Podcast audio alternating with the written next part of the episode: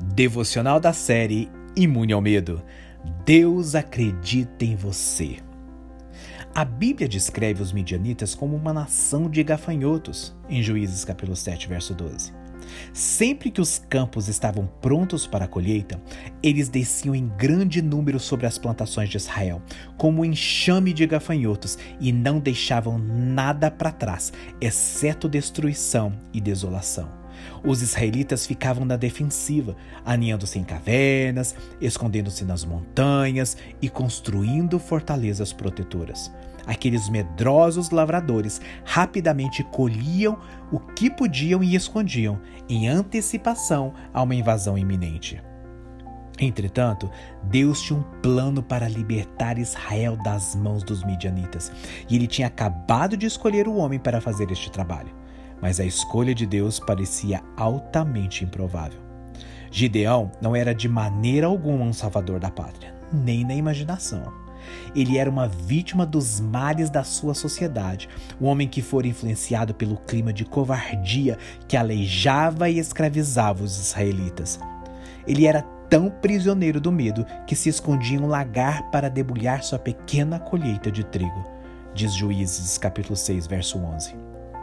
Um lagar não é um lugar para debulhar trigo, e sim um lugar usado para se espremer uvas e fazer vinho.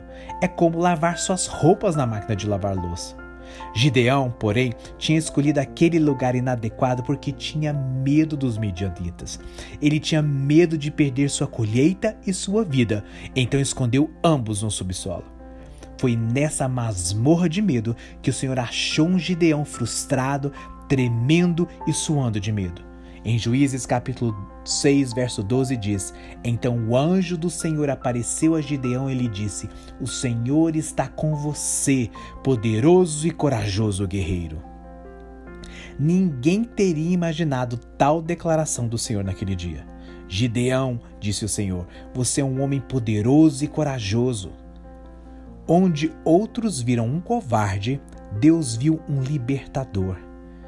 Estou tão feliz que Deus não nos vê da maneira que tantas vezes vemos nós mesmos. Quando olhamos no espelho, podemos ver alguém com pouca instrução e inexperiência. Podemos ver alguém que pertence à raça, sexo ou classe social errada. Podemos ver alguém que é muito jovem ou muito velho. E sempre há um milhão de desculpas porque Deus não pode nos usar.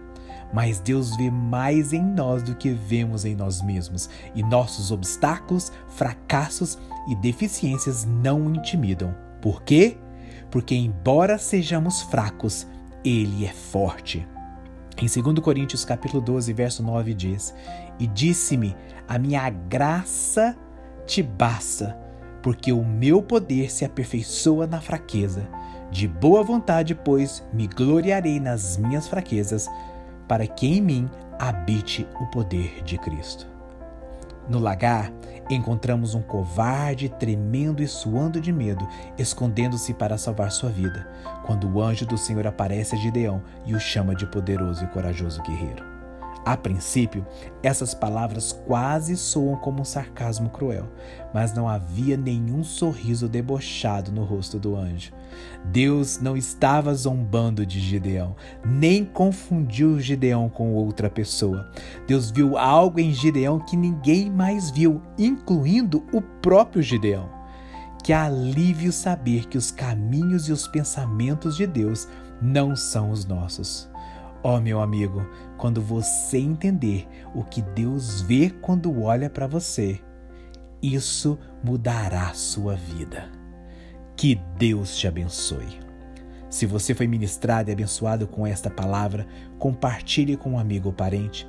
Eu sou Emerson Rocha da Cefam Brasil, Ministério do Evangelista Daniel Colenda, do fundador Reinhard Bonk. E eu compartilhei com você aqui uma devocional compilada do livro do evangelista Daniel Colenda titulado Viva antes que você morra. Para receber periodicamente nossas devocionais em áudio e vídeos do ministério, inscreva-se em nosso canal do YouTube e ative as notificações. O nome do canal é Cefam Brasil, Cristo para todas as nações.